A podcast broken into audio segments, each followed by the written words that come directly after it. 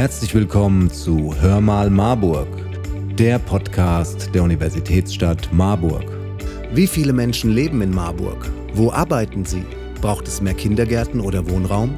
Das sind nur ein paar der Fragen, die bei der großen Zensuserhebung eine Rolle spielen.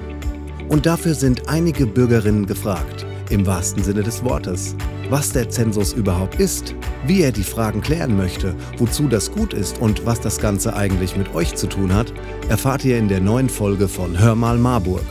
Dazu hören wir zuerst unseren Oberbürgermeister Dr. Thomas Spieß.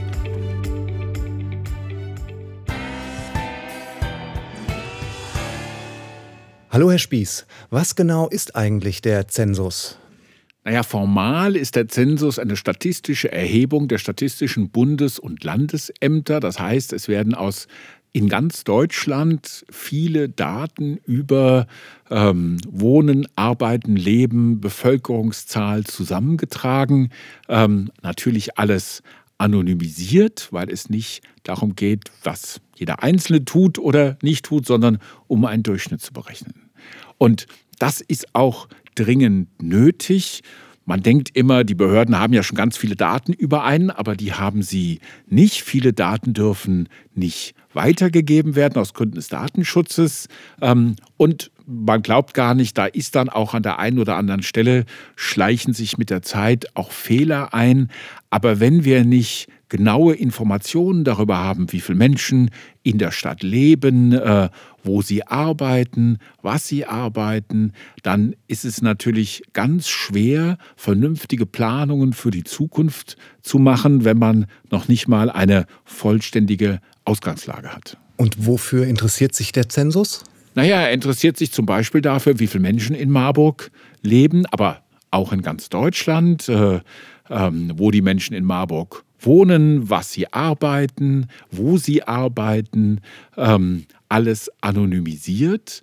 Ähm, und am Ende brauchen wir diese Daten, um für die Zukunft ähm, auf dieser Grundlage zu sagen, da müssen Zukunft mehr Kindergärten sein oder auch nicht. Da, wie entwickeln wir die Schulen? Wie viele Wohnungen müssen wir noch bauen, um zu sehen, dass es äh, genügend gibt. Ähm, also eine Vielzahl von Planungen der Stadt, die langfristig ausgerichtet sind. Man baut ja eine Schule nicht für drei Jahre, sondern für, für lange Zeit. Ähm, viele Daten, die wir für die Planung und Entwicklung der Stadt brauchen, werden an dieser Stelle erhoben und nebenbei liefert es auch noch wichtige Daten für die Wissenschaften und die amtlichen Statistiken, wie gesagt, anonymisiert. Ähm, um äh, nicht sozusagen mehr über den Einzelnen zu wissen als unbedingt nötig, sondern um einen Durchschnitt berechnen zu können und große Trends beurteilen zu können. Wow, das hört sich aber nach einer Menge Informationen an, die da eingeholt werden. Ja, und weil da so viele Daten, Zahlen und Fakten sind, die da zusammengesammelt werden und vor allen Dingen dann auch im Nachgang ausgewertet werden, kostet das natürlich eine Menge Zeit und Engagement. Deshalb findet das in dieser Größenordnung auch nur alle zehn Jahre statt. Das wäre eigentlich schon letztes Jahr dran gewesen, 2021, aber wegen der Corona-Pandemie äh, ist natürlich eine Befragung von ganz vielen Menschen äh, keine gute Idee gewesen letztes Jahr und deswegen ist es erst in diesem Jahr wieder soweit. Herr Ackermann, der Zensus möchte also Daten sammeln. So sieht's aus. Von Oberbürgermeister Spieß haben wir schon gehört, dass es dabei um Einwohnerzahlen, Anzahl von Kindergärten, Wohnraum, Pflegestätten und viel mehr geht. Was macht der Zensus denn damit? Wofür ist das gut? Viele Entscheidungen in Bund und Ländern, Gemeinden beruhen auf Bevölkerungs- und Wohnungszahlen. Darüber entscheidet sich, wie viel Geld Kommunen künftig durch den Länder- und kommunalen Finanzausgleich sowie durch EU-Fördermittel bekommen. Und diese Gelder sind wichtig für Kommunen, um zum Beispiel Schulen zu sanieren, Kitas zu bauen oder in Infrastruktur zu investieren. Darüber hinaus findet darüber die Einteilung von Wahlkreisen statt und die Stimmenverteilung im Bundesrat orientieren sich an diesen Zahlen. Und wen fragt der Zensus eigentlich, um an diese Informationen zu kommen? Der Zensus wird ja immer gerne als große Volkszählung bezeichnet. Allerdings wird nicht die gesamte Bevölkerung befragt. In der Stadt Marburg wendet sich der Zensus an rund 9500 zufällig ausgewählte BürgerInnen.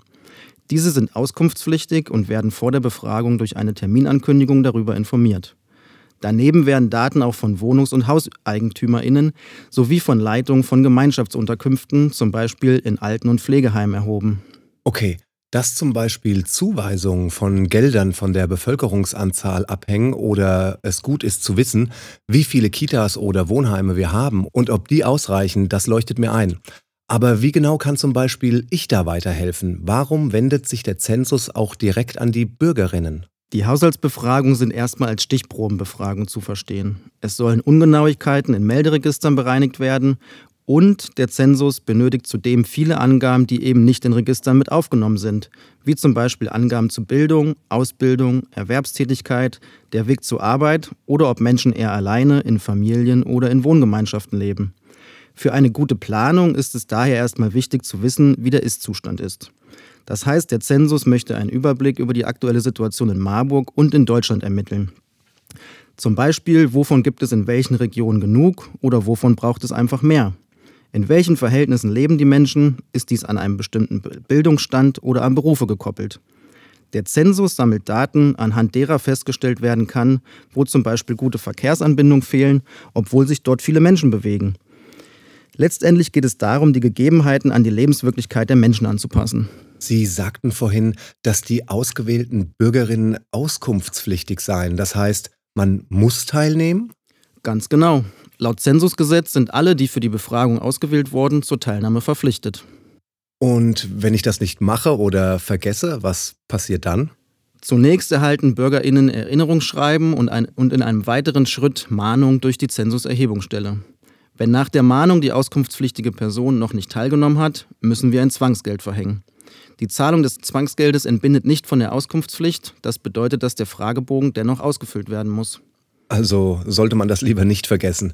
Aber ähm, 9500 Menschen alleine in Marburg befragen, wie soll das funktionieren? Das ist eine gute Frage. Die Stadt Marburg hat eine eigene Erhebungsstelle eingerichtet und für uns arbeiten ca. 60 InterviewerInnen, sogenannte Erhebungsbeauftragte, die von uns für die Haushaltsbefragung geschult wurden. Dies sind also Marburgerinnen, die von Tür zu Tür gehen und mit ihren MitbürgerInnen zum angekündigten Termin gemeinsam den Fragebogen durchgehen. Und wie läuft die Befragung ab? Das kann Ihnen am besten eine unserer ehrenamtlichen Erhebungsbeauftragten erzählen. Frau Fuckert, Sie sind eine der Erhebungsbeauftragten, die die Stadt Marburg für den Zensus geschult hat. Wie genau laufen diese Haushaltsbefragungen ab? Die ausgewählten Haushalte erhalten einen Brief, in dem der erste Termin angekündigt wird und weitere Infos über den Zensus enthalten sind. Ebenso findet sich in diesem Brief auch der Name und auch die Kontaktdaten des Erhebungsbeauftragten. Am ersten Termin findet dann die Befragung direkt an der Haustür statt. Und es werden Daten abgefragt wie das Geschlecht, das Geburtsdatum und die Wohnsituation. Ganz wichtig dabei vielleicht ist auch noch zu wissen, dass als Stichtag immer der 15. Mai bezeichnet wird. Aber was heißt das genau? Das heißt, dass alle Angaben, die die Bürgerinnen machen, sich auf diesen Tag oder die vorherige Woche beziehen sollen. Das wird gemacht, damit eine bessere Vergleichbarkeit herrscht. Und zur Überwindung genereller sprachlicher Barrieren haben wir auch eine ganze Menge an Übersetzungshilfen mit und können diese so einfach überwinden. Und wenn ich dann gar nicht zu Hause bin oder mir das so generell eher schlecht passt wegen Schichtarbeit oder ähnlichem? Die erste Befragung findet immer persönlich statt. Entweder durch die befragte Person selbst oder durch ein Haushaltsmitglied, was über 18 Jahre alt ist. Wenn man den Haushalt nicht antrifft, dann wird ein zweiter Termin auf einer Terminkarte mitgeteilt. Man kann sich aber auch ein wenig einfacher machen und einfach den Termin direkt mit dem Erhebungsbeauftragten oder mit der Erhebungsstelle verschieben. Ähm, manche erhalten noch eine Zusatzbefragung, diese wird dann online ausgefüllt. Die Infos und die Zugangsdaten, die erhält man dann bei dem persönlichen Termin.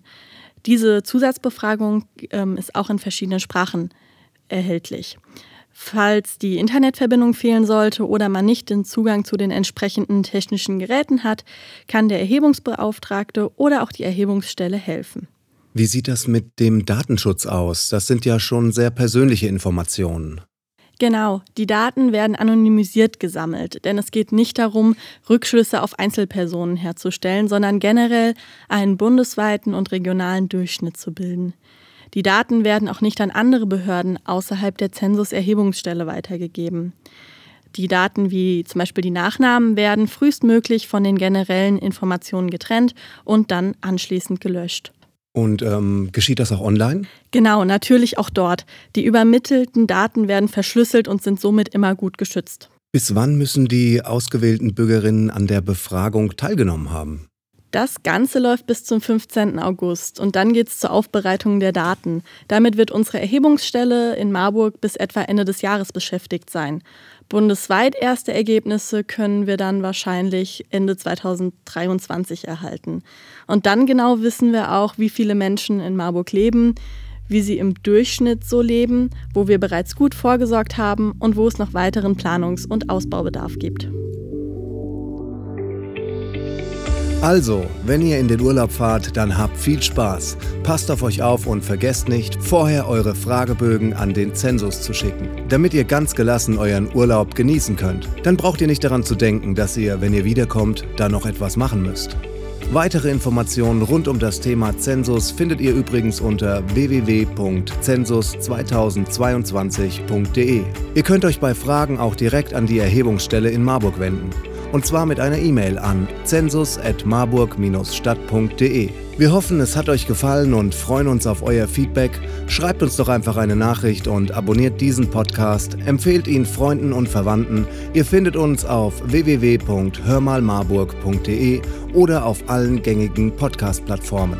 Also, wir hören uns in zwei Wochen, wenn es wieder heißt Hör mal Marburg, der Podcast der Universitätsstadt Marburg.